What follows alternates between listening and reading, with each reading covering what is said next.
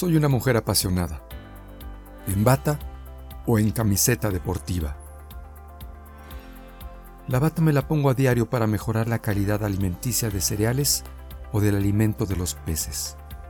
Porque soy una ingeniera química que se llena de entusiasmo cuando sabe que la gente usa los productos que produzco, como aquellos que tomamos en las bebidas deportivas en nuestro estadio de fútbol, el Olímpico Universitario, al que voy todos los domingos portando la camiseta de mi equipo, los Pumas de la UNAM. Llego muy temprano al estadio de Ciudad Universitaria para apartar los asientos de mis hermanas, sobrinas, cuñadas, hijas y yernos.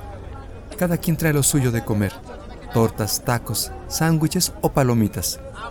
Lo compartimos con todos, incluyendo a nuestros vecinos de la porra, porque aquí, desde que yo era un estudiante, todos somos hermanas y hermanos Pumas. Hoy es la final contra las Chivas Rayadas de Guadalajara y nos juntamos más de 30 parientes. Al principio dominamos el juego, pero terminamos empatados a ceros. Así que nos fuimos a tiempos extras en donde tampoco se resolvió el marcador, por lo que llegamos a penales y entonces, sin fallar ningún disparo, logramos superar al rival. Ganamos el partido y nuestro cuarto título de liga, con el que estamos festejando el 50 aniversario del equipo. Más no se podía esperar Arriba los Pumas.